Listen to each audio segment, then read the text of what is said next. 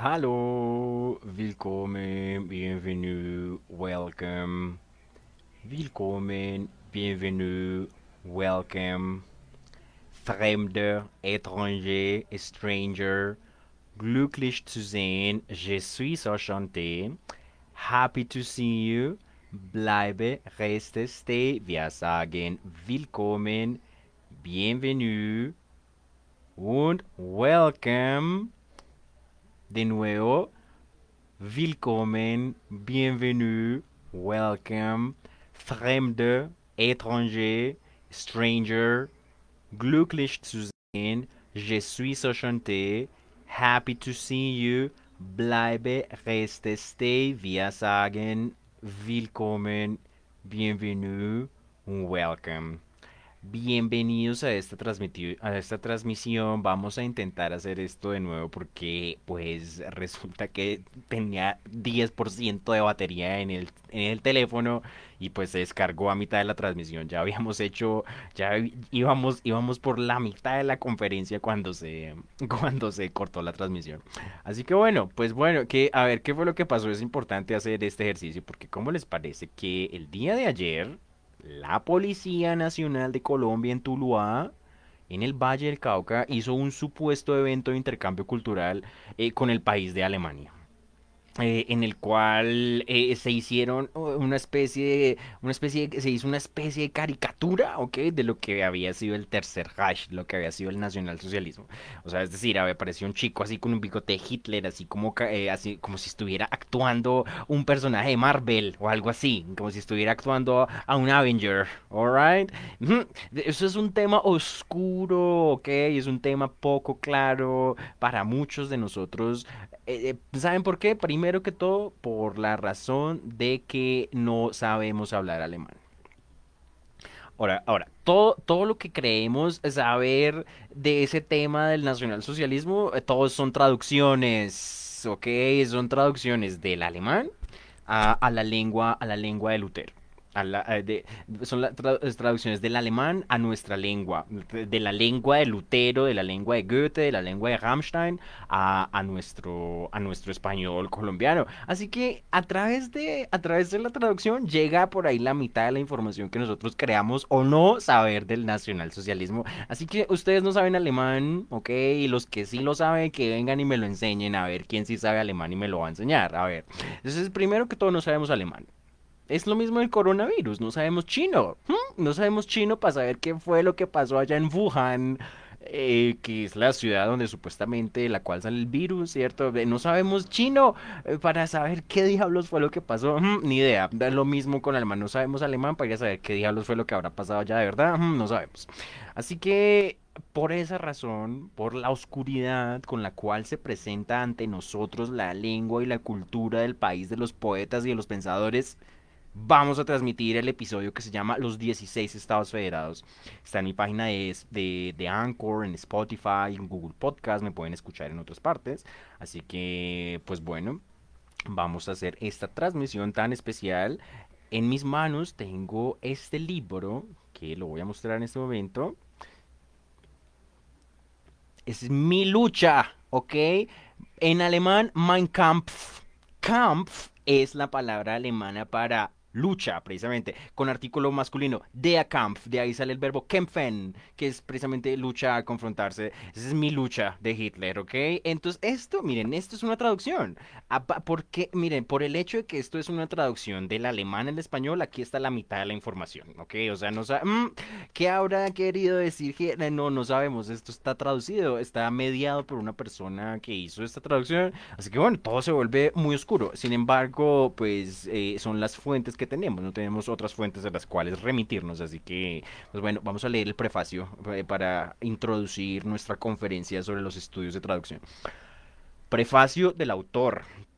Son palabras de Hitler traducidas. El 9 de noviembre de 1923, a los cuatro años de haber surgido a la vida, el Partido Obrero Nacional Socialista Alemán fue disuelto y fue prohibido en toda la nación el primero de abril de 1924, conforme a una sentencia del Tribunal Nacional de Justicia de Múnich, fui condenado a, a detención y encerrado en la fortaleza de Landsberg am Lech. Esta circunstancia me proporcionó, después de varios años de ininterrumpida labor, la primera oportunidad para acometer una tarea que muchos me exigían y que yo también juzgaba útil para nuestro movimiento. Me determiné pues a explicar en un libro los propósitos de aquel pintado, pintando al propio tiempo el cuadro de su desarrollo. Desde este pude aprenderse, desde este puede aprenderse mucho más que de cualquier tratado puramente doctrinario. Al mismo tiempo, esto me ha brindado una ocasión para retratarme a mí mismo, lo cual me ayudará a tornar comprensible este volumen y destruir las perversas leyendas que sobre mí ha urdido la prensa judía. Este libro no está escrito para los extraños, sino para los adherentes al movimiento que pertenecen a él de corazón y desean ilustrarse a su respecto. Yo sé que los partidarios conquistados por medio de la palabra escrita son menos que los conquistados gracias a la palabra hablada y que el triunfo de todos los grandes movimientos ha habido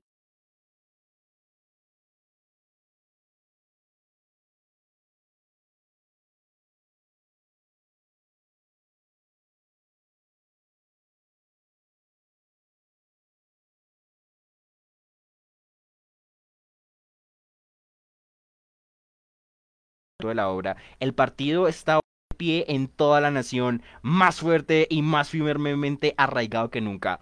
Adolfo Hitler. Eh, pues, esa es la, es la introducción que hace Hitler a mi lucha.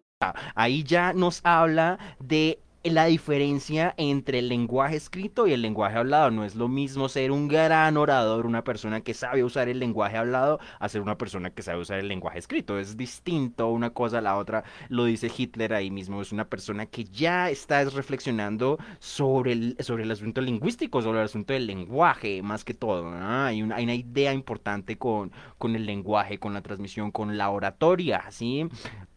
Por eso tenemos que ir a leer a Cicerón. Bueno, en fin, esa fue la introducción ahora. Precisamente, ya que es tan oscuro el tema de Alemania y de los nazis y todo lo que pasó aquí en Colombia, allá en Tuluá, pues entonces vamos a hablar de los 16 estados federados. Ah, Una vez fui a hacer una entrevista de trabajo a un instituto de alemán, entonces me, me recibió una alemana así con ojos azulitos, así muy bonita, muy hermosa. Entonces yo le mostré unas, tarjeti- unas tarjetas que yo hice sobre los 16 estados federados, que tenían las capitales, los croquis, información. Y, y la, y la chica me dijo, Ach, da, da wäre ich ganz schlecht. Ach, me dijo, ah, yo eso no me lo sé bien. Ah, o sea, no, pues, fantástico. O sea, se salen esos alemanes de allá graduados de universidad y no saben de dónde es que salieron, no saben los estados federados, no saben la geografía, no saben los ríos, no saben, no saben nada de ese país, pero son hablantes de alemán, ¿ok? Entonces aquí los contrata la Universidad Nacional de Colombia eh, para que vengan y, y den cursos de su idioma sin haber estudiado su idioma. Sí, la Universidad Nacional de Colombia hace eso, pone gente que estudió ciencias políticas y geografía a dar cursos de gramática. O sea, lo hace la Universidad Nacional de Colombia. Si lo hace la Universidad Nacional de Colombia, lo hace cualquier instituto que diga que enseña alemán, lo puede hacer cualquiera. De- no, no tienen que haber estudiado el alemán como el idioma, como lengua, como- no, ahí usted tiene pasaporte de allá, venga a ver, lo contratamos. Así, así hacen eso. Así que bueno, precisamente se vuelve también muy oscura la información que nos pueda o no llegar de Alemania, porque ni siquiera ellos conocen bien su, su, su nación, ¿ok? Así que bueno, hay un periodista que se llama Mirko Drochman. Mirko Drochman eh, pues es un periodista, ¿ok? Una vez una chica en la universidad dijo que Mirko Drochman era un youtuber, así como si no fuera nada. Entonces dijo, ay, me gustaría usar el contenido de este youtuber, así dijo. O sea, pero... eh, y mostró una foto de Mirko Drochman. Pues que Mirko Drochman no es un youtuber, ¿ok? O sea, Mirko Drochman es un periodista, un man que hace vainas serias, graves e importantes que está en YouTube. Eso es una diferencia importante. Mucha gente sí son youtubers, así pues, y solamente eh, tienen eh, product placement y entonces venden son productos y ya, pero no solamente están vendiéndote cosas ahí en YouTube, allá hay gente, ahí están los intercambios filosóficos, los intercambios culturales, los intercambios amorosos, los intercambios religiosos, todos se dan por aquí por las redes sociales, es que las redes sociales no son banales, ¿ok? Toca tomárselas en serio. Esto es un lugar donde uno debería tomárselo más en serio y no solamente abrir la, la aplicación de Facebook a ver yo de qué me voy a reír hoy. Porque es que así es la gente de Banal, son así de superficiales.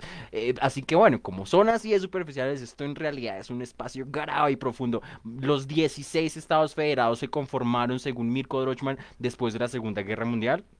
Y fueron los aliados los que hicieron eso. Entonces, ¿quiénes son los aliados? Inglaterra, Francia, la Unión Soviética en ese momento y pues obviamente Estados Unidos. Son ellos cuatro los que ganaron la Segunda Guerra Mundial, los que entran en Alemania y dividen políticamente Alemania. Es decir, Alemania ahí no tiene ninguna voz ni ningún voto ni nada. Eso lo hicieron fueron los aliados.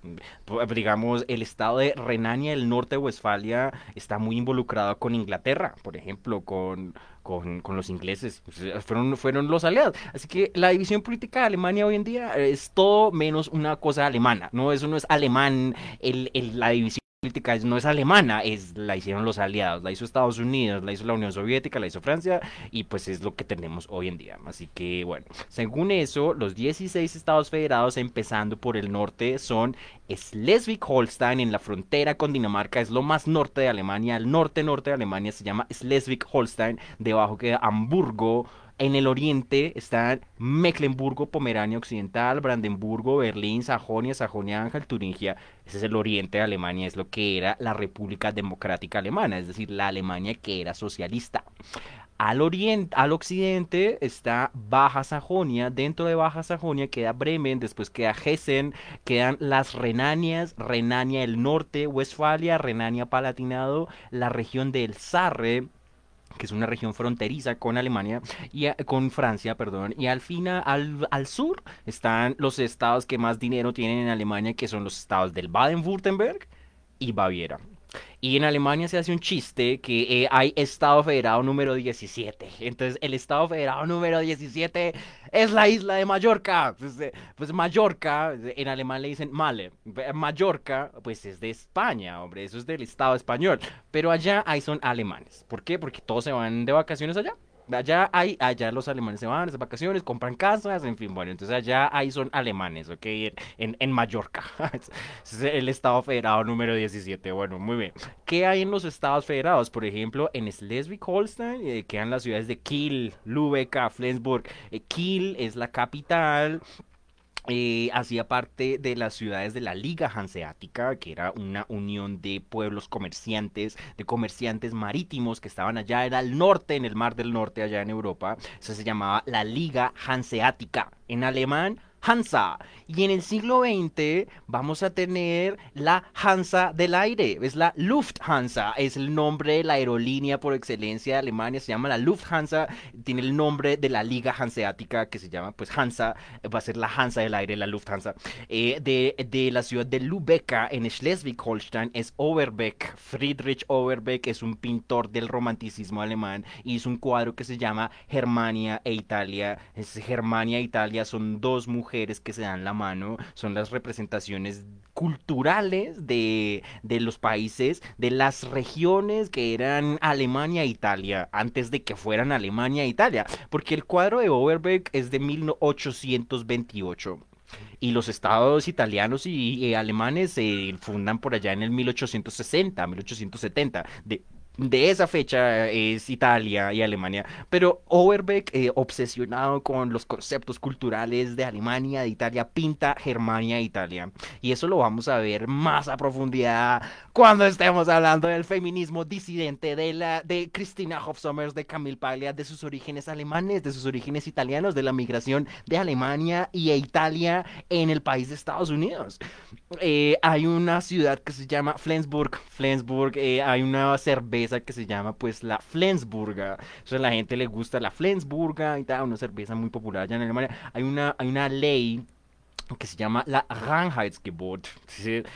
La, la eh, regula eh, cómo se produce la cerveza en Alemania. eh, en fin, entonces es un, un estándar ahí de calidad que tienen que seguir los cerveceros alemanes. Se llama la Reinheitsgebot. Entonces, bueno, muy bien. De- debajo de Schleswig-Holstein queda pues Hamburgo. Es una ciudad-estado. Es decir, Hamburgo se considera ciudad y se considera estado federado al mismo tiempo. Eh, bueno, pues de allá de la Universidad de Hamburgo es el profesor Sergio Bolaños, es un profesor colombiano de lenguas extranjeras de la Universidad Nacional. En 2016 hizo un, doctorado, terminó su doctorado mm, eh, en, estudios de traducción, en traductología, y entonces el libro, el libro que escribió Bolaños se llama pues Introducción a la Traductología, autores textos y comentarios. Es importante el epiteto, es importante el, el autores, textos y comentarios porque hay otras introducciones a la traductología que no son de Bolaños. La de Bolaños es autores, textos y comentarios. Y eso es un libro impresionante, muy me gusta mucho leer ese libro porque es una, una revisión de muchos autores que han escrito ideas eh, científicas pues sobre el asunto de la traducción sobre el mero acto de traducir. El país de España, por ejemplo, tiene una gran tradición de traductores, de traductólogos, de, eh, con, todo su, con toda su industria del doblaje y todo eso. eh, muy importante, eh, digamos, España cuando hablamos de estudios de traducción también. Bueno, entonces hay autores que son españoles también. Por ejemplo, Amparo Hurtado, Conchita Otero, esa gente, es impresionante. Entonces, según Bolaños, eh, todos esos autores se van a inscribir a una línea de reflexión eh, que es de tipo lingüístico, que está relacionado solo con el texto, con la estructura de la lengua y ya, y otra, y otra, y otra corriente que es filosófica, literaria, cultural y tiene ah, otros aspectos en cuenta, como la función de los textos cuando los queremos traducir y todo eso. Bueno, muy bien. Eso es, pues, eh, Bolaños. Ah, De, de Hamburgo es un, un poeta de la posguerra alemana que se llama Wolfgang Bo Bo- Borchardt. Entonces, Borchardt escribió un poema que se llama Versuch es, inténtalo en español, y dice, Stell dich mitten in den Regen, versuche gut zu sein, hazte en medio de la lluvia e intenta hacer el bien. Es, es el poema Versuches, de- un poema fantástico. En los años 70, una banda que se llamaban Bayon hicieron una musicalización de, del poema de Borchardt. Y después, en 2016, se hizo una película que se llamó, pues, La vida de los otros. Es Das Leben de Anderen.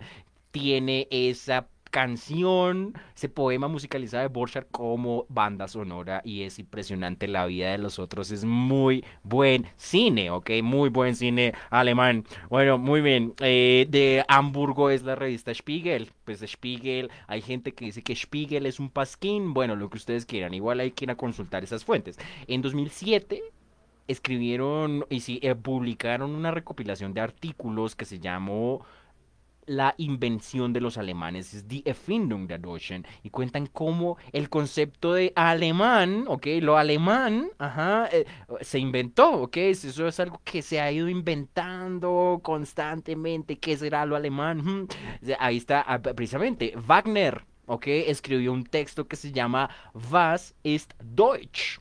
¿Qué es lo alemán? Hmm, Ahora vayan, lean a Wagner a ver qué será lo alemán. Entonces, bueno, mu- bueno, muy bien, es Spiegel, ¿ya? Habla, hablan de el nacimiento de la nación alemana, eh, un artículo que se llama así, el nacimiento de una nación, Geburt einer Nation, otro artículo que se llama Vom Schlachtfeld zur Kulturnation, del campo de batalla a la nación de la cultura. Entonces es la nación de la cultura, ¿ok? La cultura alemana, pues que es tan importante y tan, y tan apetecida mundialmente. Bueno, sigue Mecklenburgo-Pomerania Occidental. Son combinaciones, ¿cierto? Ya vimos, por ejemplo, Schleswig y Holstein. Se combina el estado de Schleswig con el de Holstein. Entonces son Schleswig y Holstein. Esto es Mecklenburgo y Pomerania Occidental. Eh, La capital es Suerina, la, en alemán Schwerin, de Mecklenburgo-Pomerania Occidental es Angela Merkel. Pues Angela Merkel es de allá, de ese estado federado, de los estados que hacían parte de la Alemania socialista, de lo que era la República Democrática Alemana. Angela Merkel es del bloque socialista. Eh, hay- en, a- en el, primer imperio alemán había una región que se llamaba la Pomerania. La Pomerania hoy en día está dividida en Pomerania Occidental y Pomerania Oriental. La Pomerania Occidental conforma un estado federado dentro del país de Alemania que se llama Mecklenburgo-Pomerania Occidental. Ahora, la Pomerania Oriental, Hinterpommern, es en Polonia. Entonces Polonia eh, tiene cualquier cantidad de referencias en Alemania porque pues ellos están relacionados con ellos. Hay mucho, digamos, hay muchos, hay barrios polacos, digamos, no de que haya polacos, sino que las calles tienen nombres polacos. Por ejemplo, eh, Ortelsburg, Stettin, eh, son, son nombres polacos, son nombres de ciudades polacas en las calles alemanas. Digamos, Stettin es el lugar del nacimiento de una señora que se llamó Catalina la Grande, Katarina di Grosse. Entonces, Katarina di Grosse fue la regente de Rusia durante lo que se conoce como pues el momento de la ilustración. ¿ya? La ilustración en Rusia, eh, en ese momento cuando llega la ilustración a Rusia, eh, ahí está eh, dirigiendo el, el, lugar, lo, lo dirige Catalina la Grande. Y según los artículos de Spiegel, entonces Angela Merkel tiene una foto de Catalina la Grande en el escritorio porque le gustan los símbolos de poder y los símbolos de esplendor. Entonces tiene sentido que a Merkel se identifique mm, así con la figura de Catalina la Grande, precisamente por la, por la influencia pues soviética de la, pues cuando ellos hacían parte del bloque socialista. Bueno. Eh, bueno, muy bien, seguimos. Bueno, Brandenburgo, en eh, la capital del estado de Brandenburgo es Potsdam. TS, ¿no? O sea, no Potsdam. La gente dice Potsdam. No, no Potsdam. Potsdam. TS, Potsdam. En la ciudad de Potsdam queda un castillo que se llama Sanssouci. Eso es francés.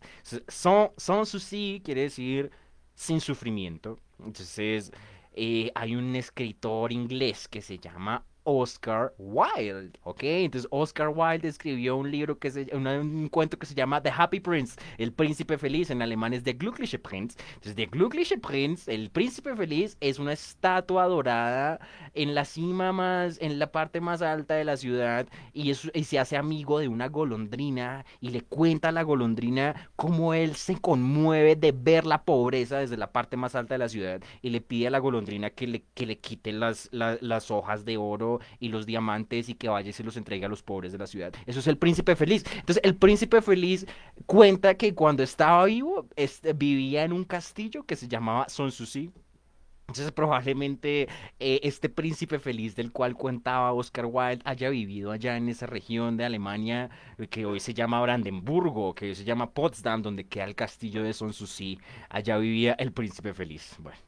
Eh, allá hay muchos parques naturales, es una región que se, identifica mucho por los parques, eh, eh, que pasa el río Elba, ok, que viene corriendo desde Hamburgo. Entonces, bueno, los ríos son también muy importantes, ya vamos a ver eso. Bueno, dentro del estado de Brandenburgo, la ciudad de todos, Berlín, the city of everyone. Berlín es la capital de Alemania hoy en día, casi 4 millones de habitantes, eso de es pequeño. Bogotá, es que Bogotá ya tiene casi 10 millones de personas. Berlín tiene 4. O sea, todas maneras es pequeño. Es el The City of Everyone. Allá pues queda eh, lo que se conoce como la East Side Gallery. ¿Ok? Entonces la East Side Gallery es eh, los restos del muro de Berlín. hoy en día hay grafitis. Hay un, todo un tour de graffiti en, en los restos del muro de Berlín. Uno de los grafitis más reconocidos es el Bruderkuss. Es el beso fraternal. Es que muestra a Brezhnev, que era el soviet supremo en ese momento, besándose con uno de sus políticos. Entonces es el Bruderkuss, es el beso fraternal allá en el East Side Gallery. Entonces la gente va allá a Berlín, se toma la foto. Pues obviamente yo también me la tomé. Ahí está mi foto por ahí en Facebook. Bueno, lo que ustedes quieran.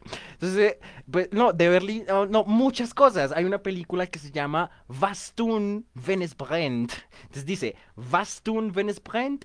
Es brennen lassen. ¿Qué hacer en caso de incendio?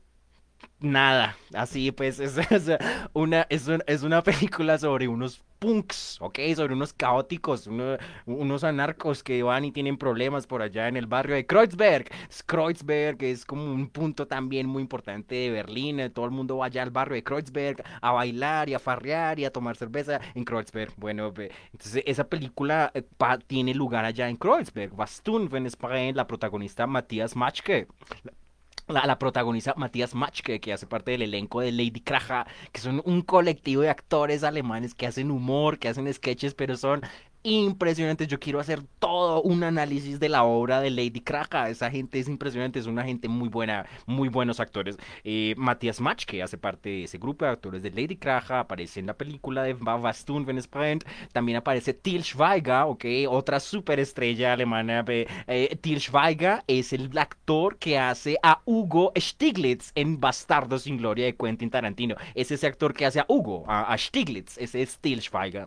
Eh, aparece también en la película pues de, de Bastun Sprint. Entonces, bueno, la historia que yo siempre le cuento a todo el mundo, eh, una vez fui allá al Bundestag, a Berlín, pero entonces tuve un accidente en esos días y se me partieron las gafas. Entonces estuve en Berlín sin gafas, o sea, me perdí la mitad de la ciudad porque no tenía las gafas. Sin embargo, allá estuvimos, bueno, y nos, nos subimos allá a la cúpula del Bundestag, que es el parlamento alemán. Entonces hay, una, hay un señor que, que hace un tour y bueno, le cuenta uno cosas entonces, bueno, dos anécdotas.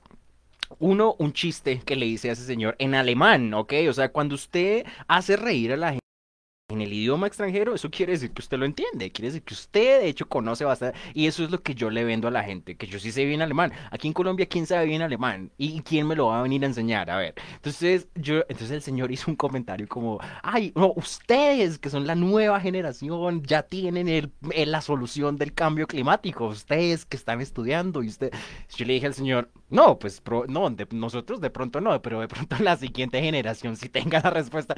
y se rió, se quedó con... Entonces eh, me dijo sí, que le daba risa, que era como que eh, es una, una, una cosa que siempre se, se Sí, ¿cómo se dice? Verschieben, se me olvida el español, verschieben, ¿cómo se dice? Verschieben, eh, postergar, exacto, como que es algo que uno siempre lo posterga y bueno, en fin, bueno, le dio risa el señor el comentario, entonces bueno, ahí fue un, un, un, momento muy agradable en, en ese tour. otro momento fue cuando nos mostraron unas paredes donde habían escrito unas groserías en ruso.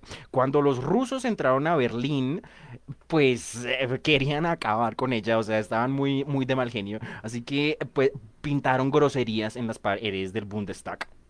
Y hoy en día tienen ahí esas groserías, es que también las han quitado, están ahí. Entonces le muestran a uno eso. Iba, en el grupo íbamos con unas chicas rusas y las chicas rusas iban ahí riendo y ríasen y ríase. Al final no me enteré de qué decían las groserías, no me importa tampoco, pero bueno, es una, una experiencia que tuve allá en el Bundestag con la, con la entrada de los rusos a Berlín. Eh, Berlín es otra ciudad-estado, es decir, también es estado federal y es ciudad al mismo tiempo. Y pues bueno, no, pues nada, nos podemos quedar hablando de Berlín mucho. Rammstein es de Berlín, los asombrosos Rammstein son de Berlín. Y, escribieron pues muchas canciones muy buenas, una que se llama Ohne dich, sin ti literalmente, o sea, parece como un título de canción de bolero. Pues los Rammstein también son sensibles, hombre, ¿no? Parece que esa música así, pues muy industrial y muy, muy, muy pesada, hablara de temas muy profundos y muy graves. Pues sí, hombre, pero pues, hombre, también son temas dulces y hablan de las chicas que les gustan. Entonces dice, ich werde in die Tanningen dahin, wo ich sie zuletzt gesehen. Und der Wald, der steht so schwarz und leer. y el bosque está ahí tan vacío y tan, tan oscuro. Es la canción de Sin ti de Onesh. Bueno, muy bien. Sigue el estado de Sajonia, Sachsen. Eh, en Sajonia, queda la ciudad de Dresden. Pues Dresden es la capital del estado de Sajonia. le dicen la Florencia del Elba, desde Elbflorenz, porque por Dresden también pasa el Elba. Ha venido pasando por Hamburgo, por Brandenburgo, ahora estamos en Sajonia, hasta allá llega el Elba. Allá le decían a uno que había un momento de la historia de Alemania donde uno podía navegar desde el río Elba, desde Dresden hasta Hamburgo. Hoy ya no se puede hacer eso, pero estaban conectadas las ciudades de Hamburgo y de Dresden por el río Elba. Le dicen la Florencia del Elba. ¿Por qué? Porque la ciudad de Dresden tiene una arquitectura más bien de corte italiano. Uno, digamos, yo iba con un mexicano y me dijo eso, uy, mira, Marcel, esto parece como Italia. Pues, precisamente la gente le da esa, esa impresión de que Dresden es una ciudad como de corte italiano. Bueno, la Florencia del Elba, allá hay una estatua que es la estatua de El Jinete Dorado, se llama Der Goldene Reiter. Entonces, Der Goldene Reiter son dos cosas. Por un lado es la representación del príncipe August der Starke, Augusto el Fuerte, que er, era eh, pues el, rey de el, reino de Sajonia en ese momento cuando era un reino eh, es la estatua del jinete dorado Y en los años 80, un cantante que se llama Joachim Witt escribió una canción que se llama El Jinete Dorado, es The Golden Reiter. Entonces The Golden Reiter es una canción de nostalgia, ¿ok? Entonces la gente allá en Alemania pone esa canción pues porque les recuerda a otras épocas. Es, es una canción ya de los años 80, The Golden Reiter. Habla acerca de los psiquiátricos, de los Behandlungszentren, de cómo, de cómo hay lugares que se precian de, de ayudar a los enfermos mentales, pero en realidad, en realidad los dejan hasta más, hasta más locos de lo que habían entrado ahí. Eso es, diga, eso, eso se inscribe, digamos, en la misma crítica que hacen personas como Ken Kesey, que Ken Kesey, que era uno de los poetas beat, pues que escribió One Flew Over the Cuckoo's Nest. Entonces hicimos todo el episodio de One Flew Over para que vayan y lo escuchen. Así que bueno, es la crítica ahí a los psiquiátricos de El Jinete Dorado. Bueno, muy bien. Eh, Sajonia tiene fama de ser un estado marrón, un estado café. Pero eso qué quiere decir? Brown. Brown es una palabra en alemán, pues quiere decir café, marrón, que está relacionado con brown en inglés. Brown, brown, brown, brown, eh, café, ¿ya? Ahora, cuando hablamos de, eh, eh, literalmente, ¿ya? El color. Y metafóricamente, cuando hablamos de brown, Estamos hablando del nacionalsocialismo. Lo que se conoce como brownes propaganda es la propaganda marrón. La propaganda marrón es toda la propaganda del, del, nacionalsocialismo. Eso se le dice así, se le dice brownes propaganda. Me pregunto por qué. ¿Por qué se le dirá brown? O sea, ¿cuál, es la razón de que se use la metáfora del color café para referirse al nacionalsocialismo? Hmm, pues no sé, yo tengo una teoría. Yo creo que tiene que ver con el lugar de nacimiento de Hitler. Hitler es de Austria, ¿ok? No es alemán, es austriaco. Eh, y desde una ciudad que se llama Braunau. Yeah, Braunau, I'm in. Es Braunau del Eno, del río Eno. Entonces, el Eno también pasa por una ciudad que se llama Innsbruck. Pues literalmente es el puente por donde pasa el Eno. Eh, pues, eh, el Eno, esa, eh, Braunau, será por el lugar de nacimiento de Hitler, allá en Braunau, en, en Austria. Por eso se le dirá Braunes propaganda. Por eso es la propaganda Braun, la propaganda marrón, que, que indica el nombre de la ciudad donde nació Hitler. Es una teoría, tendríamos que ir a investigar. Bueno, muy bien. Eh, Sajonia-Anhalt. Hmm. Yo estuve en Alemania en 2017 y ese año se cumplían 500 años de la Reforma Protestante. El 31 de octubre del año de 1517, Martín Lutero clavó las 95 tesis en la puerta de la iglesia de Wittenberg. Así se dice así, se dice la clava de las tesis pues, eh, pues decir la clavada de las tesis queda un poco así como, como coloquial, ¿no? Pero pues en inglés se dice así, en inglés es the nailing, ¿ok? Es the nailing of the thesis, donde pues nail es pues clavo, ¿ya? Nailing, the nailing of the thesis, y pues en alemán lo mismo, Tessenanschlag, es, es la, la clavada de las tesis, es der Tessenanschlag. Son las 95 tesis de Martín Lutero en contra de la Iglesia Católica de Roma, en un momento donde toda esa región de Europa se llamaba el cristianismo, ¿ok? Entonces toda Europa era el cristianismo. Ahora, a raíz de Lutero va a haber otra interpretación de lo que se conoce como la doctrina cristiana. ¿Y cuál, cómo se va a llamar eso? Se van a llamar pues los protestantes. Son los protestantes de Martín Lutero. En inglés hay dos conceptos. Protester, ¿ok? Protester y protestant. Protestant en inglés es la religión protestante, es la gente que sigue esa religión. Y los protesters, protesters son pues los que van a marchar a las calles y eso, ¿no? Hay una diferencia semántica ahí.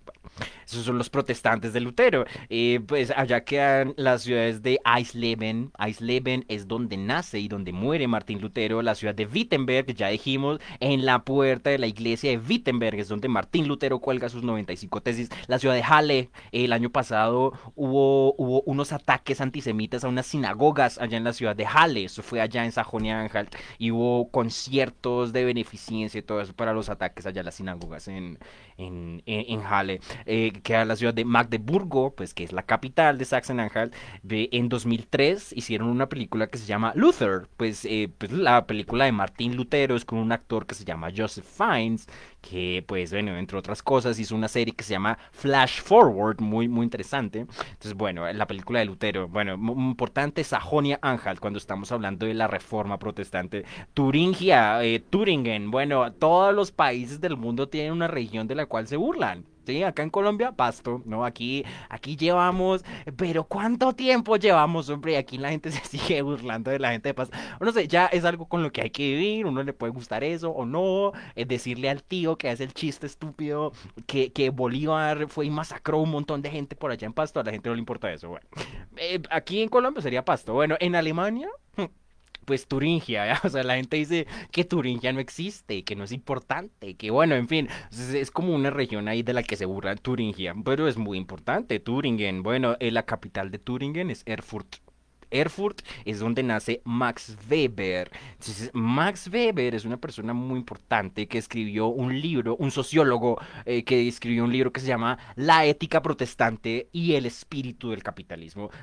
es, es toda la interpretación que hace Max Weber de cómo surge el sistema económico en el que estamos viviendo que se conoce como capitalismo. Es la, la interpretación que hace Weber de cómo surge el capitalismo con base en la ética protestante que pues es el movimiento de Lutero y todo eso, como esa gente, eh, como son los países que tienen esa religión en donde va a, a, surgir pues el sistema económico. Hay una, hay sin embargo, pues bueno, hay, hay muchos economistas también, una, una señora que se llama McCluskey, Deirdre, Deirdre McCluskey de los Estados Unidos dice que, bueno, las tesis de Weber ya las, eh, ya están desacreditadas, ya hay gente que ha demostrado que eso no es así, que no es, digamos, particular de los protestantes, eh, que eh, no es nada particular de los protestantes que el capitalismo haya surgido en esas, en esa, en esas, en esas sociedades. Bueno, en fin, sin embargo, es una obra importante para entender el desarrollo del sistema económico en el que estamos viviendo, las sociedades capitalistas. Eh, Colombia, entre otras cosas, no es una sociedad capitalista, no vayan a creer, ¿ok? Nosotros no sabemos qué es una verdadera sociedad capitalista, no tenemos idea. Eh, en, en Turingia eh, queda Weimar, entonces, eh, Weimar, ok, allá hay una estatua de Schiller y de Goethe, ok, entonces el, parche, ok, el plan es ir a tomarse la foto allá en la estatua de, de Goethe y de, y de Schiller, allá en Weimar. Durante, durante el fin de la primera, de la primera guerra mundial y, y, la, y la toma del poder de los nazis en Alemania, hubo un, una organización política, ¿sí? Entre la Primera Guerra Mundial y el nacionalsocialismo que se llamó la República de Weimar. Entonces, es, Weimar, precisamente por la ciudad de Weimar, allá en Turingia. Es, un, es una, una, una, una organización una república con constitución y todo que surgió pues antes de la toma del poder de los nazis en Alemania. Digamos, los nazis entran a, reemplazar a la República de Weimar y, tenían constitución y todo, es lo que se llama en alemán die Machtübernahme, la toma del poder, die Machtübernahme.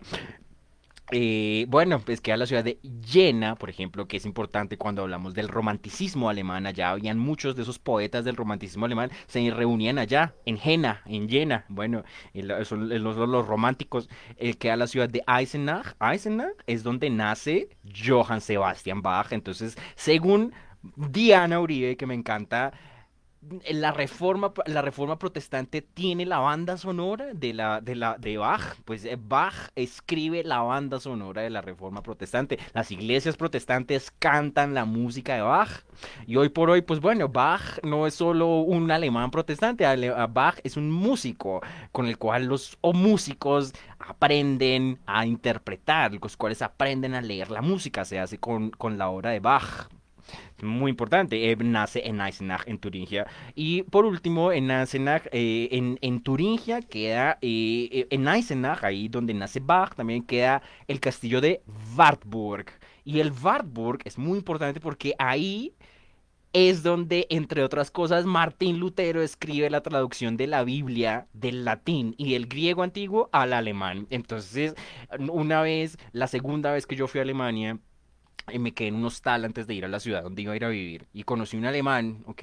Y yo le... Y, el man prendió la luz del cuarto donde estábamos y yo le dije, es verde Licht.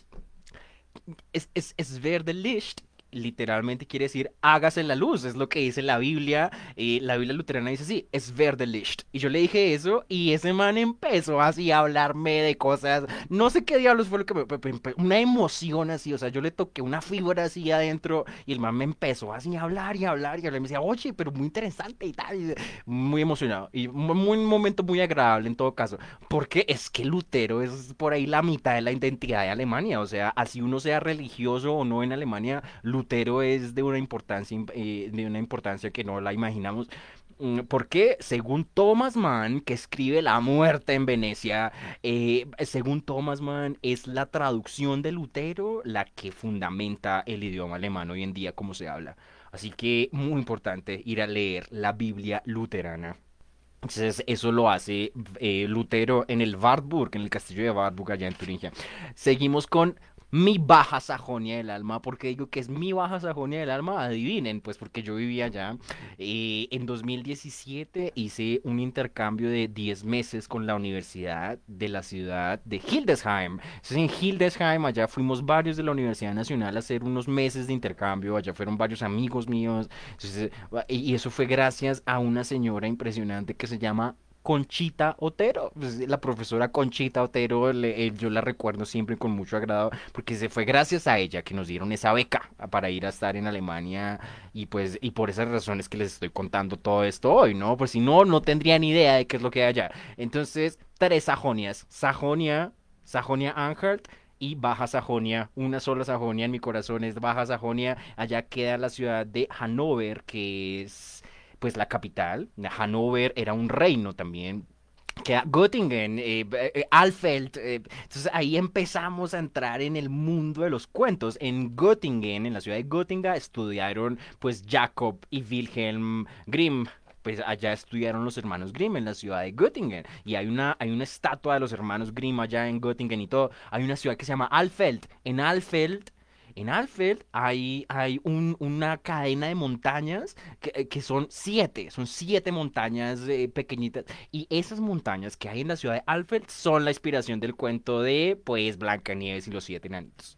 Ese es el mundo de los cuentos. Eh, eh, bueno, está el Hochdeutsch en Baja Sajonia, precisamente allá en, en, ese estado, allá en el norte, es donde más se habla un, lo que se conoce como alemán estándar. Eso eso, el alemán estándar, es lo que yo le enseño a hablar a la gente, es lo que yo hablo. Por ejemplo, yo hablo alemán estándar, yo entiendo alemán estándar, que lo habla pues todo el país de Alemania, todos, todos, toda Alemania se puede entender con ese idioma. ¿Por qué? Porque es que Alemania también es lingüísticamente muy diversa eh, eh, es, en el sur, por ejemplo, hay muchos dialectos, hay muchas diferentes formas de... El berlinés, el sajón, el, el, palatinado, el de colonia, ¿ok? Hay muchos dialectos. Entonces, para que todos se puedan entender, pues se usa lo que se conoce como el alemán estándar, es el Hochdeutsch. Ah, pues eso es lo que yo hablo, es lo que yo le enseño a la gente a hablar. Yo no sé berlinés, por ejemplo, yo no sé el, el idioma, el bávaro, que es el de Baviera, eh, no tengo ni idea, pero sí que sé el alemán estándar. Entonces,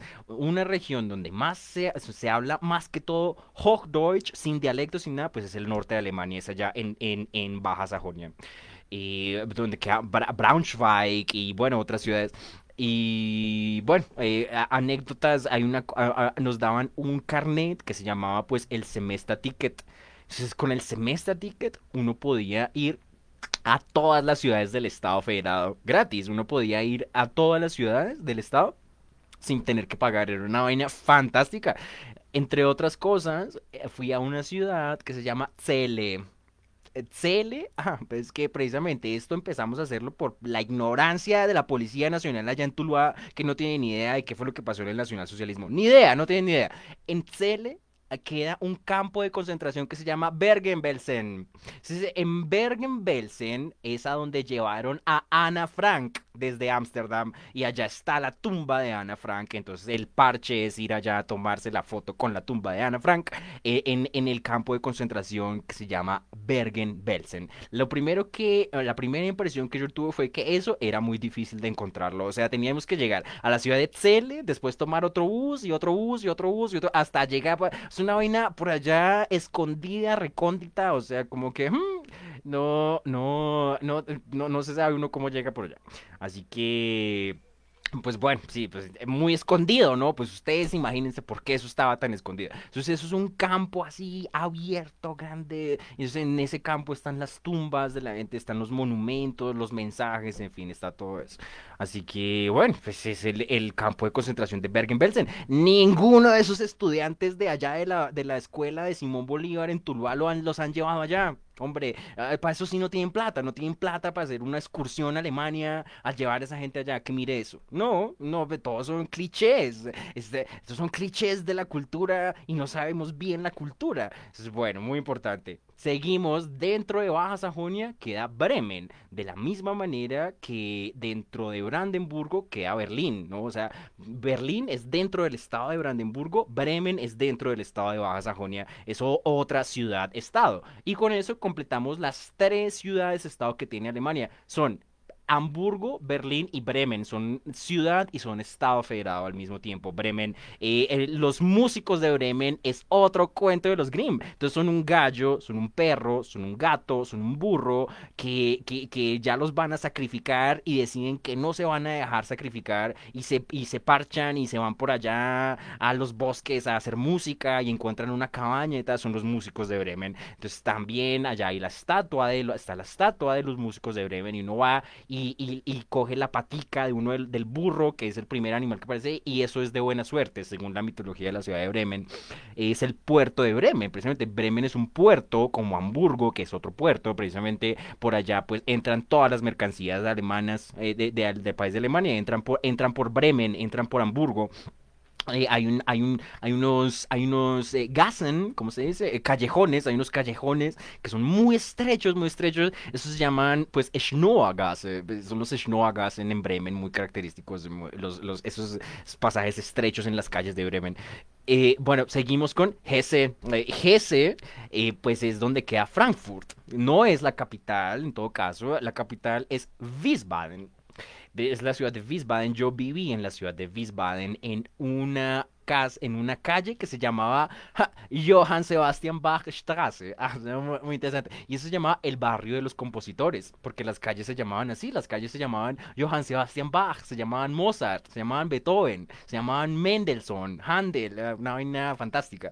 allá en Wiesbaden, en, que, en Wiesbaden queda el casino el casino de Wiesbaden. Y en el casino de Wiesbaden jugaba Richard Wagner, muy importante. Eh, en Frankfurt, pues es donde queda el, el, aeropuerto, allá llega todo el mundo al aeropuerto de Frankfurt, queda Niederwald, el, el monumento de Niederwald, que es en la ciudad de Rudesheim. Eh, ahora, ese monumento de Niederwald es la conmemoración de la reunificación alemana en el segundo imperio tenemos dos vías para llegar a Alemania, la vía de los imperios el primer imperio, el segundo imperio, el tercer imperio. La gente tiene más clara la noción de tercer imperio, pues que es el tercer Reich, y el tercer Reich son los nacionalsocialistas y Hitler y todo eso. La gente tiene claro eso.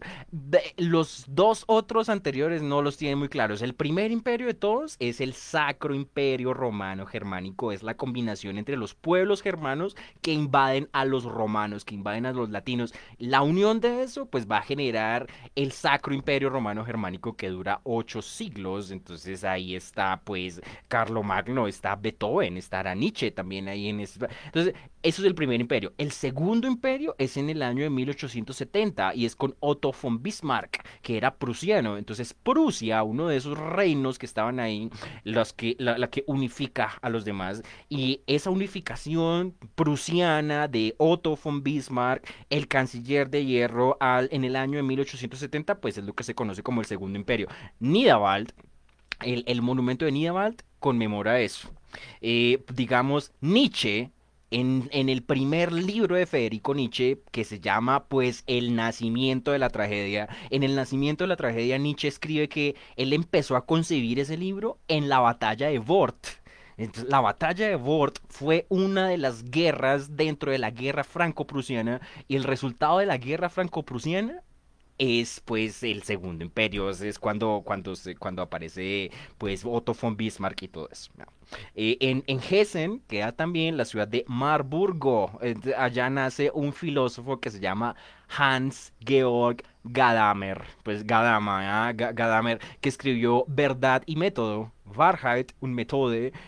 Hay una conferencia impresionante de Gadamer en alemán, así para que vayan y se la escuchen a ver qué entiende, donde el man habla del mito de la construcción de la Torre de Babel. según Gadamer, estamos en la época de la Torre de Babel. ¿Qué quiere decir estar en la época de la Torre de Babel? Quiere decir que es nuestra responsabilidad ir a entender los idiomas que no entendemos. Es nuestra responsabilidad ir a entender el inglés, ir a entender el francés, ir a entender el alemán, ir a entender las lenguas indígenas. Es nuestra responsabilidad, no tenemos otra opción. Ah, ah, porque, porque mm, fuera de los espacios de habla hispana hay un montón de gente intentando entendernos a nosotros también. Esas son las universidades estadounidenses que mandan estudiantes a que hagan maestrías acá en la Universidad Pedagógica de Colombia, eh, aquí, aquí hablen de las huertas urbanas y entonces escriben compañeros y compañeras. Eso, y, eso, y eso es una tesis de un man de maestría que acepta la, pedagógica. Así que, precisamente, hay otra gente por afuera de nuestros contextos que está intentando entendernos a nosotros. Estamos en esa época. Todo el tiempo estamos intentando entender al otro. Es nuestra responsabilidad ir a entender el inglés, ir a entender el francés, ir a entender el alemán. Es nuestra responsabilidad. Es lo que dice Gadamer en su interpretación de mito de la construcción de la Torre de Babel. Seguimos, a este me encanta también, es Renania del Norte, Westfalia. En Renania del Norte, Westfalia, pues varias cosas. Eh, la capital es Düsseldorf. De Düsseldorf es Jürgen Habermas. Jürgen Habermas es una inspiración para, para, un, para, para, por ejemplo, el profesor Enrique Ferrer, por ejemplo, el profesor Enrique Ferrer, lo hemos citado también, habla mucho de Habermas, entonces el, el, el, el ídolo, la superestrella del profe Ferrer es, es, es Jürgen Habermas, y pues desde allá de, de Düsseldorf, y entonces Habermas lee a Gadamer también, entonces son habíamos dicho eso, los académicos son gente que cita otra gente, que cita a otra gente, que cita a otra gente, que cita a otra gente. Esos son los académicos. Es una cita de otra cita, de otra cita, de otra cita. Entonces, Ferrer citando a, a Habermas, Habermas citando a Gadamer, Gadamer citando la Biblia. Eh, ¿A quién cita la Biblia? Es una pregunta. Bueno, el asunto de quién escribió, de quién escribió la Biblia, hmm, vayan a ver, resuelven eso. Van a leen toda la Biblia. A ver. Eh, allá en, en, Renania del Norte de Westfalia queda el Rúa Gebit. Pues eh, se, se, nombra así por el río Rúa. Es el río Rúa.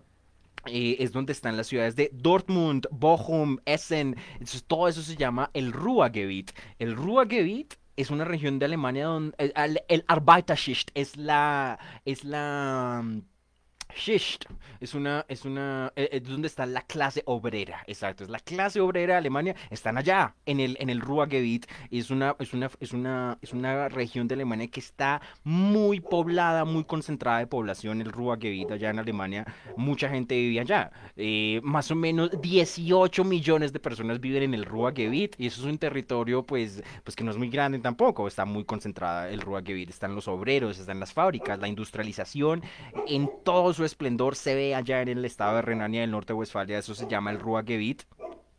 Eh, eh, queda la ciudad de Bonn, por ejemplo. Bonn es dos cosas. Por un lado, era la capital de la República Federal Alemana. Eh, en, el siglo XX habían dos Alemanias, ¿no? La República Democrática Alemana, que era el oriente de Alemania, ya dijimos eso, es la, que, era la, que era la Alemania socialista, la que estaba en el bloque soviético. Y la otra Alemania era pues la que era de influencia pues estadounidense, se llamaba la República Federal Alemana. Eh, la capital de la República Democrática Alemana de los socialistas era Berlín, pues allá la capital era Berlín. Y donde no estaban los socialistas, donde estaba Estados Unidos y eso, pues la capital era la ciudad de Bonn. Ese Bonn queda allá en Renania del Norte, Westfalia. Y en el año de 1770, en Bonn, nace pues Beethoven. Eh, y en el año de la pandemia, en diciembre de 2020, se celebraban 250 años del nacimiento de Ludwig van Beethoven.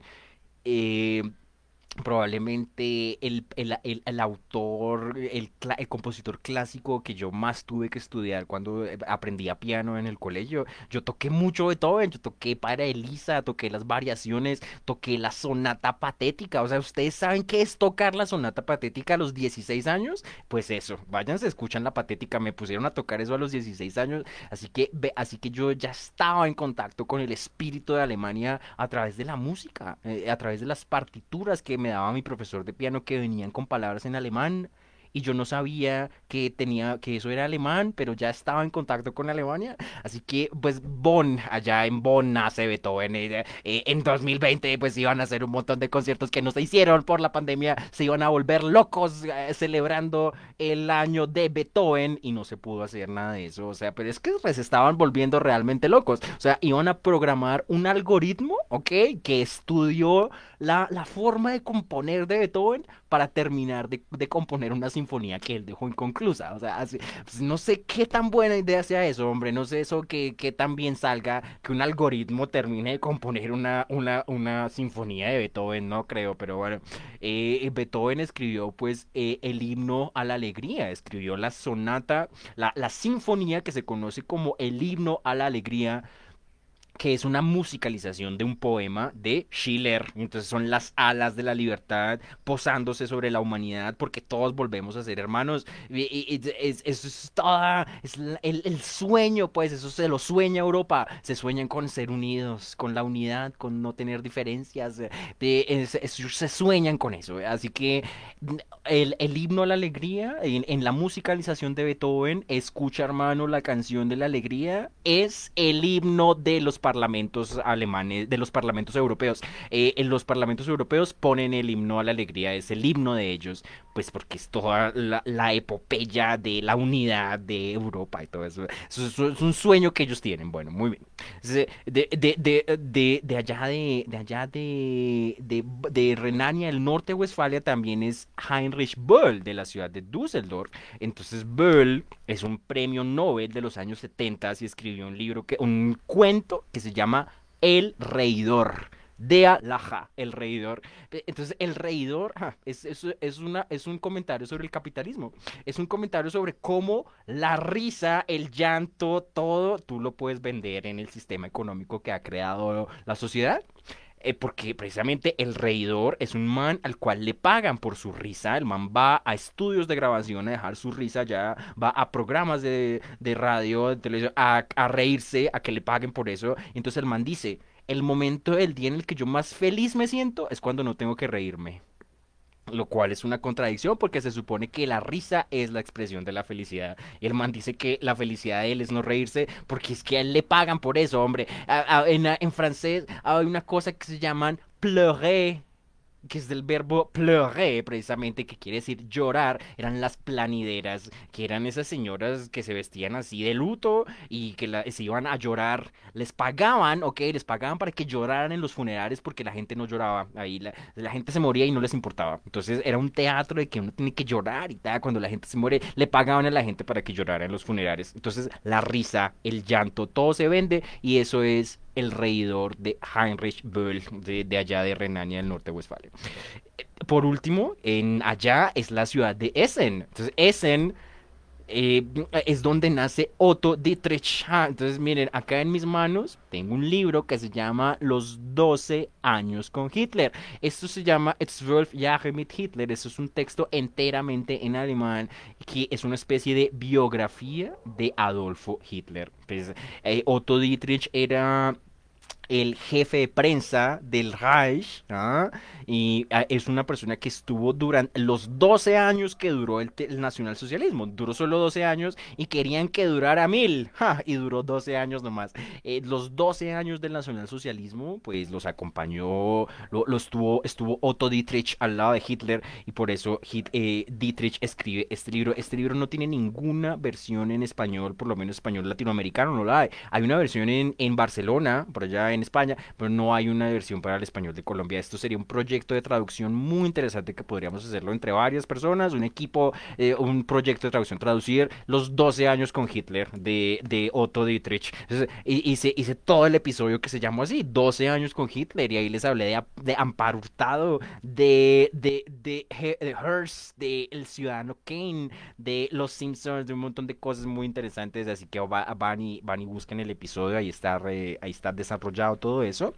Eh, eh, Otto Dietrich, el que escribió esa biografía, es de Essen, allá en, en Nordrhein-Westfalen. Sigue la otra Renania, que es Renania Palatinado, es Rheinland-Pfalz. Pues importantísimo también, la capital de Renania Palatinado es Mainz. Es en Mainz, que es la Universidad de Johannes Gutenberg. Entonces, Johannes Gutenberg, pues importantísimo porque es el man que hace la imprenta, ¿ok? Eh, y, es la imprenta la que ayuda a Martín Lutero a que la gente pueda leer la traducción que él hizo. Así que, pues bueno, es, es, la ciudad de Mainz, allá en, el, en, en, en Renania Palatinado, es la capital. Queda, eso queda muy cerca de Frankfurt, muy cerca de Hessen. Eh, queda, queda la ciudad de Tria, en alemán, Tria, en español, Treveris. Y en la ciudad de Treveris nació Carlos Marx. O sea, no, pues imagínense, hay, una idea en el marxismo que se llama la idea de la falsa conciencia, ¿ok? Por eso los marxistas, ¿ok? Hablan de conciencia de clase. Es la idea de la falsa conciencia de Marx. Ustedes no saben que son unos proletarios oprimidos. ustedes no saben eso, ustedes no saben que son unos proletarios oprimidos que los están oprimiendo, no saben eso, y yo sí. Ah, es la falsa conciencia, ustedes no saben eso. De, eso habla Roxana Kramer, por ejemplo. Miren, el marxismo le podemos criticar todo lo que ustedes quieran, así que bueno, ahí está, desde eh, Marx, que nace en Tria, en, en Treveris, allá en, en Renania, en Renania Palatinado. Así que bueno, pues ¿por qué se llama la región de Renania? ¿Por qué recibe el nombre de Renania? Por el río Rin, pues que en alemán se dice Rhein. Por eso es el Rheinland, porque es la tierra del Rhein, la tierra del Rin, es la Renania, Es, por el río Rin, el Rin, que es un río que lo estudia y lo analiza el sabio de todos los sabios, que se llama Alexander von Humboldt. Entonces, von Humboldt, ¿ok? Analiza eh, el Rin allá en Alemania y se viene acá a Colombia, ¿ok?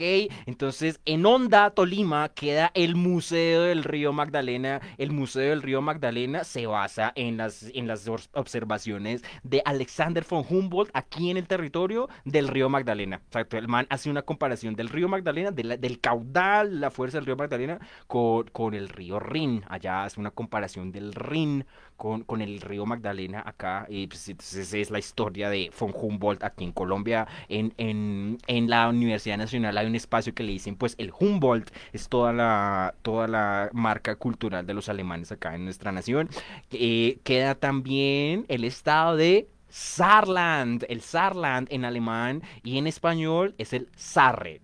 Sí, así, Sarre, El, el Sarre en alemán. Es una región que, según algunos lugares de internet, ha cambiado de nacionalidad ocho veces. O sea, ocho veces, o sea, a, veces ha sido alemán, a, francés, alemán, francés, alemán, francés. Es una región de Europa que se la han peloteado los alemanes y los franceses. Ha sido francesa, ha sido alemana, ha sido francesa, ha sido alemana. Ocho veces ha cambiado de nacionalidad el Sarre. Hoy en día es alemán. Hoy lo tiene Alemania. Puede que en el otro siglo, en el siglo siguiente, lo tenga Francia de nuevo. Eso puede que pase. Así que Así que bueno, pues ese es el Saarland. La capital de Saarland es Saarbrück, Saarbrücken. Y es en, en español Saarbrück. Hay un poeta simbolista que se llama, pues, eh, Rambo, eh, Arthur Rambo. Escribió un poema que se llama La batalla de Saarbrück. Entonces, es, toda la historia de cómo entran las tropas alemanas ahí al Sarre, a, donde estaba él, y, sacan a toda esa gente allá y pues bueno, hacen toda la devastación que deja la guerra, en fin, lo que ustedes quieran. Es la batalla de Sarrebruck, el poema de Rambo que se llama así. Él nos cuenta sobre esta región allá en Europa que ha sido alemana, que ha sido francesa. Allá queda pues lo que se llama Alsacia y Lorena, Elsass, un Lothringen, que es una región precisamente que eh, se la pelotean, ¿sí? Entre Francia y Alemania. Bueno, es el Sarre, es un, estado muy, muy chiquitico también. Vamos terminando. El estado federado número 15 es el Baden-Württemberg. Es el primer lugar donde yo viví en Alemania. Yo he estado en Alemania dos veces, dos años importantes en ese país. Bueno, todos han sido importantes, ¿ya? Pues cada nación dice que cada momento es muy importante para ellos. Yo estuve en dos de esos momentos para Alemania, 2015 y 2017. 2015 fue el año donde más entraron migrantes a Alemania, fue el año donde Angela Merkel dio la decisión de recibir a los sirios, a los afganos, a todo el mundo. Y, eh, y, el clima social, el clima político de Alemania en ese momento estaba terrible, o sea, la gente estaba así como con atención de los migrantes, eh, otros, unos furiosamente eh, en contra de, lo, de, la, de, las políticas migratorias de Merkel, otros pues apoyando en en, consonancia con el clima de corrección política del planeta entero, pues están, eh, eh, aceptan, aceptan a los migrantes. Así que bueno, había un, un clima muy denso eh, en 2015 allá con todo el tema migrante. Entonces, bueno, el primer lugar donde yo viví en Alemania era en Baden-Württemberg, era en el sur de Alemania, se llamaba Talheim, ¿sí? que Talheim, Heilbronn, Stuttgart, en fin, bueno, entonces allá, allá ese es, un lugar donde hay mucha plata, ¿ok? O sea, el sur de Alemania tiene es dinero, les quiero decir. Allá hay viñedos, ¿ok? Son los campos sembrados de viñedos impresionantes. Eh, queda la ciudad de Heidelberg. En la ciudad de Heidelberg es donde supuestamente se fundó la primera universidad alemana en, los mil, mil, 1300, casi 1200, 1300, la primera universidad de Alemania en Heidelberg. Eh, eh, allá en Baden-Württemberg, precisamente, también muy turístico. La gente se vaya a hacer, a tomarse fotos, a hacer picnics, a subir las historias a Facebook. Entonces, en, hay calles, hay calles en Alemania que se llaman Philosophenweg que es el camino de los filósofos. Allá en Heidelberg está el Philosophenweg, eso es en la montaña arriba, entonces es un paseíto que en la mañana temprano aguanta mucho hacerlo. Así que bueno, es allá eh, pasa el río Neckar, ¿ok? Y es el río Neckar que pues según un libro que se llama Amores Malditos, eh, eh, en, en, el río Neckar, a la altura de Stuttgart, es donde se encuentran por última vez Arthur Rimbaud y Paul Verlaine. Es, el último encuentro de los dos poetas malditos. En, en Baden-Württemberg queda Öningen, ¿ok? Öningen es donde nace un man que se llama Florian Schneider. Pues, entonces, Florian Schneider se murió en el año de la pandemia, como les parece. Es muy importante hablar de Florian Schneider. Ustedes estarán ahí como, ve, pero ¿quién es Florian Schneider? o Florian Schneider era, era uno de los integrantes de Kraftwerk de, esa banda fantástica, que es que es que son fantásticos los Kraftwerk. Eh, eh, una vez me sugirieron hacer una historia de la música techno. para hacer una historia de la música techno, toca hablar de Alemania, toca hablar de los grandes clubs en Berlín, en Mallorca, en, en, en, en Düsseldorf. Hay una cosa que se llama la escuela de Düsseldorf, Düsseldorfer Schule. La Düsseldorfer Schule es la escuela de Düsseldorf que es una escuela donde se forman eh, DJs eh, que hacen electrónica y que hacen techno, eh, muy importante. Kraftwerk, todos los que hacen techno hoy en día se refieren a Kraftwerk, todos tienen influencia de la música de Florian Schneider, de El Hombre Máquina, eh, adelantándose a todo lo que va a ser el trance, la electrónica, el dubstep, en fin, lo que ustedes quieran. Todo eso tiene una gran influencia de, los alemanes de Kraftwerk. Entonces, Florian Schneider era de allá, era también del sur de Alemania, era de Baden-Württemberg. Por último, queda el estado de Baviera. Probablemente Baviera sea uno de los estados más estereotipados que haya en Alemania. O sea, lo que uno se imagina de un alemán eh, con, su, con su traje típico, un bretzel y una cerveza en el Oktoberfest y un gorrito, así, esos son los bávaros. O sea, eh, o sea, es como si, digamos, toda la identidad de Colombia fuera un paisa, digamos. O sea, entonces la gente afuera de Colombia cree que toda Colombia es Antioquia, digamos. afuera de Alemania, toda la gente cree que Alemania es solo Baviera. Pues, esos son los más estereotipados. O sea, eh, ah, la capital de Baviera es Múnich. München, eh, que está relacionada, es, tiene la raíz de la palabra monje. ¿Por qué? Ah, porque esos son católicos alemanes, ¿no? Ya habíamos dicho, ya habíamos dicho que eh, pues Martín Lutero eh, eh, genera la identidad protestante. Alemania es, es, en, es más que todo protestante, ¿ah? pero también hay interpretaciones católicas en Alemania. Los católicos alemanes, pues son los bávaros, es, es el estado de Baviera. Ellos, eso es como si fuera Colombia, pues lo mismo culturalmente, pero allá. ¿sí? Culturalmente lo mismo, un país católico, pero en alemán. Allá es Baviera. Eh, allá queda el Schlauchboot, es el bote inflable, que es el, así se le dice al, al, estadio Allianz Arena. Muy importante hablar del fútbol también en Alemania. Eh, en 2016 se hizo el Mundial, entonces había un clima de tensión, la gente no estaba segura, no estaban seguros de no estaban seguros de que si querían si querían que la gente los escuchara eh, pues eh, cantando sobre Alemania y sintiéndose orgullosos de eso. Hay muchos artículos que hablaban de esa cuestión. Y, y ¿qué pasó? Simplemente a, la, gente internacionalmente no le importó, a la gente ya no le importa que Alemania se sienta orgullosa de ellos. Deberían sentírselo, pues que es que Alemania no es solamente el nacionalsocialismo, no es solamente los, no es solamente, no solamente los nacionalsocialistas, ¿ok? Alema- eh, Alemania no solamente el nazismo, son muchas cosas. Así que, ¿qué importa si ellos eh, se sienten orgullosos o no se sienten orgullosos? eh, así hubo o todo ese problema ya del orgullo nacional durante el mundial. Entonces, bueno, allá, allá, eh, eh, está el, al- el, el, el, el estadio Allianz Arena. eh, bueno, de- eh, muy bien, en los dialectos que está el dialecto bávaro. El bávaro, eso es un idioma. ah, O sea, después eso está relacionado con el alemán, claro, pero, pero eso no es alemán estándar, ¿ya? Yo no sé bávaro, por ejemplo, yo bávaro, mm, ni idea, yo sé alemán estándar, ¿ya? Bávaro no, ni idea. Allá hablan el bávaro, ¿ya? Quedan las ciudades de Bayreuth, eh, Regensburg, Coburgo, eh, en fin, bueno, es la historia de los reyes Luises. Luis I de Baviera, por ejemplo, se casó con una señora que se llamaba María Teresa, entonces, el, el- el- el- y les gustó tanto la farra de, matrimonio que la empezaron a hacer cada año, y cada año eh, hicieron esa farra de los matrimo- del matrimonio de Luis I con María Teresa, y esa farra se llamó el Oktoberfest. Entonces, el Oktoberfest es, es eso, es, era original la, la celebración de- del matrimonio de Luis I con María Teresa y lo hacen en un lugar que se llama Theresienwiese, es la pradera de Teresia.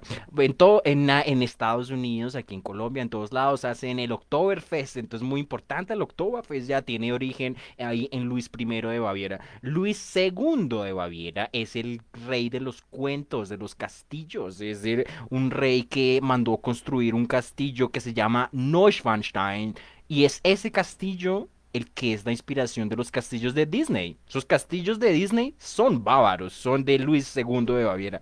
Eh, eh, queda la ciudad de Regensburg. Ah, en Regensburg queda un monumento, uno de los mega monumentos de Alemania que se llama la Valhalla. Es la Valhalla de Baviera en la ciudad de Regensburg. Eh, en español es Ratisbona, es la Valhalla de Baviera en la ciudad de Ratisbona, que es un, un monumento que se parecía al Partenón de Atenas, así con las columnas blancas y eso, y su, y su techo así en, en triángulo. Eh, es como el Partenón de Atenas, la Valhalla de Baviera. Y allá en la Valhalla de Baviera están los bustos de ilustres germanos. Entonces está el busto de Nietzsche, de Goethe, de Schiller, de Kant, de Mozart, de, otro, de gente de Bohemia, neerlandeses, otro, otros de austriacos también, no solo alemanes de Alemania, sino germanos en general.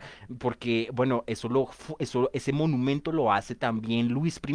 Luis I hace la Valhalla de Baviera y entonces dice, hace, hay una inscripción en la Valhalla de Baviera que dice que la Valhalla sirva para, para hacer florecer la grandeza de los alemanes. No importa la procedencia. ¿Por qué no importa la procedencia? Porque es que precisamente son gente que viene de Baviera, de Sajonia, de, de- del norte, de, en fin, so- todo- tienen diferentes orígenes, no importa de dónde vengan, pueden contribuir a la grandeza del país de Alemania. Es lo que dice Luis I. Está, es una inscripción que está en la Valhalla de Baviera, en, en la ciudad de Ratisbona. Y, y ya por último, dejando, vamos a dejar a Baviera, Coburgo, eh, queda la ciudad de Coburgo al norte, norte, casi en la frontera con Turingia. Allá mm, Lutero, ok, otra vez escribió un texto que se llama Sendbrief vom Dolmetschen. Entonces el Sendbrief vom Dolmetschen, ¿qué es? Es una carta o es una, una especie de alegato, una de presentación de las ideas de Martín Lutero sobre la traducción. Es las ideas de Lutero sobre la tarea del traductor, sobre el acto de traducir. Eh, Entonces ahí nos cuenta un conflicto de, con los papistas que decían que Martín Lutero estaba falsificando el contenido de la Biblia. Pues es que, ¿cómo sabemos? La gente que estaba diciendo eso no sabía hebreo, ni sabía griego antiguo, ni nada de eso. No sabían esos idiomas para decirle a Lutero que es que estaba tergiversando eh, en la Biblia. Lutero sí era un man que sabía idiomas, sabía lingüística y sabía gramática. Era un man que pues habla de muchas de las cosas de las que yo hablo en mis clases, así que es, es, es el, el Sendbrief vom Dolmetschen de Lutero en, en la ciudad de Coburgo, en la fortaleza de Coburgo. Terminamos con esto. El Estado Federado número 17 es la isla de Mallorca. Ya dijimos eso, ¿no? Mallorca, pues es eh, del Estado español. ¿Qué pasa? Eh, esto es como San Andrés, digamos. eh, todo el mundo se va para allá a hacer vacaciones. allá están todos los alemanes. Pues, pues es español, ¿cierto? Mallorca, pero allá soy, allá es alemanes, ¿ok? Entonces, durante la pandemia salían noticias de que el Estado alemán sí que permitía los viajes a Mallorca. Sí, vayan, vayan a Mallorca, claro. ¿Cómo no vamos a ir a Mallorca? Ah, pero entonces a los estudiantes en los colegios no les permiten la presencialidad porque es muy peligroso. No, a, lo- a los trabajadores no les permite presencialidad. Ay, porque qué peligro. Ay, la máscara. Ay, la mascarilla. Ay, mm. Ah, pero a, a Mallorca sí que se podía ir. Ah, ok. Entonces, bueno. Pues ahí salen cualquier cantidad de noticias sobre Mallorca. Entonces, imagínense, ya se están preparando los alemanes para irse a sus vacaciones de diciembre a Mallorca. Así que, bueno, de- terminamos ya. No vamos a hacer, llevamos una hora, 15 minutos. Ya vamos a dejar esta presentación de este tamaño. Vamos, a dejarlo de este tamaño. Así que, bueno, eh, quería compartir con ustedes eh, esta presentación sobre los 16 estados federados alemanes, sobre personajes, geografías, eh, literatura, opinión, interpretaciones del haber político, analizando la polis. Así que, pues bueno, esperemos que esto sea un, un aporte a- a la profunda oscuridad y a la profunda ignorancia en la que estamos. Eh, todos, ¿no? Yo también, eh, eh, acerca del nacionalsocialismo, acerca de Hitler, de Alemania. Hay muchas cosas oscuras que no sabemos de ese país, así que necesitamos es investigar, necesitamos seguir leyendo, ojalá tener amigos de esas nacionalidades que nos cuenten cosas de lo que pasa allá eh, para poder tener opiniones fundamentadas, opiniones con fundamento y no con emociones, ¿ok? No con estereotipos, no con preconceptos, que no tienen nada de malo, ¿sí? Lo malo es quedarse en eso, quedarse en el cliché, en el estereotipo, ¿sí? Hay gente que cree que el nacionalsocialismo fue un fenómeno de derecha. Y eso es pero equivocado, porque, porque el, nacionalsocialismo es que está en el nombre, se llama socialismo, que es nacionalsocialismo, es una interpretación de la izquierda. Hay mucha gente que no sabe eso. Entonces, eh, eh, de- bueno, muchas cosas muy oscuras sobre el nacionalsocialismo para eh, contrastar con todo lo que pasó ayer en Tuluá, allá en la escuela Simón Bolívar. Es que no les digo, es que es una estupidez. Es que apareció, apareció un soldadito así con su bigote como si estuviera, como si estuviera haciendo un, un cosplay, ¿ok? Como si estuviera haciendo un cosplay de, de, de un Avenger o algo así. Es un tema que hay que tomárselo con seriedad. Aquí uno tiene la tía ignorante que se graduó de la universidad, que comparte memes en internet burlándose del holocausto judío. Ay, tan chévere. Entonces ponen un grupo de, de, de, judíos encadenados así en las pijamas de rayas y ponen un subtítulo y dice Gran pijamada en Alemania. Ay, no, pues muy chistoso, ¿cierto? Eh, según, según Diana Uribe, es precisamente a partir de las caricaturas, de los chistes que se empieza como a perfilar la gente allá en Alemania, así que hay museos que hablan de todo el humor en contra de los judíos. Es un asunto grave, es un asunto que hay que tomárselo con seriedad y con profundidad. Eso no es para reírse. Así que precisamente estamos aquí haciendo toda esta presentación para contrastar la estupidez en la que está metida el mundo. Así que bueno, muchas gracias por la atención. En alemán diríamos Vielen Dank, okay? Vielen Dank für die Aufmerksamkeit. Ich bedanke mich für die Aufmerksamkeit. Wir sehen uns.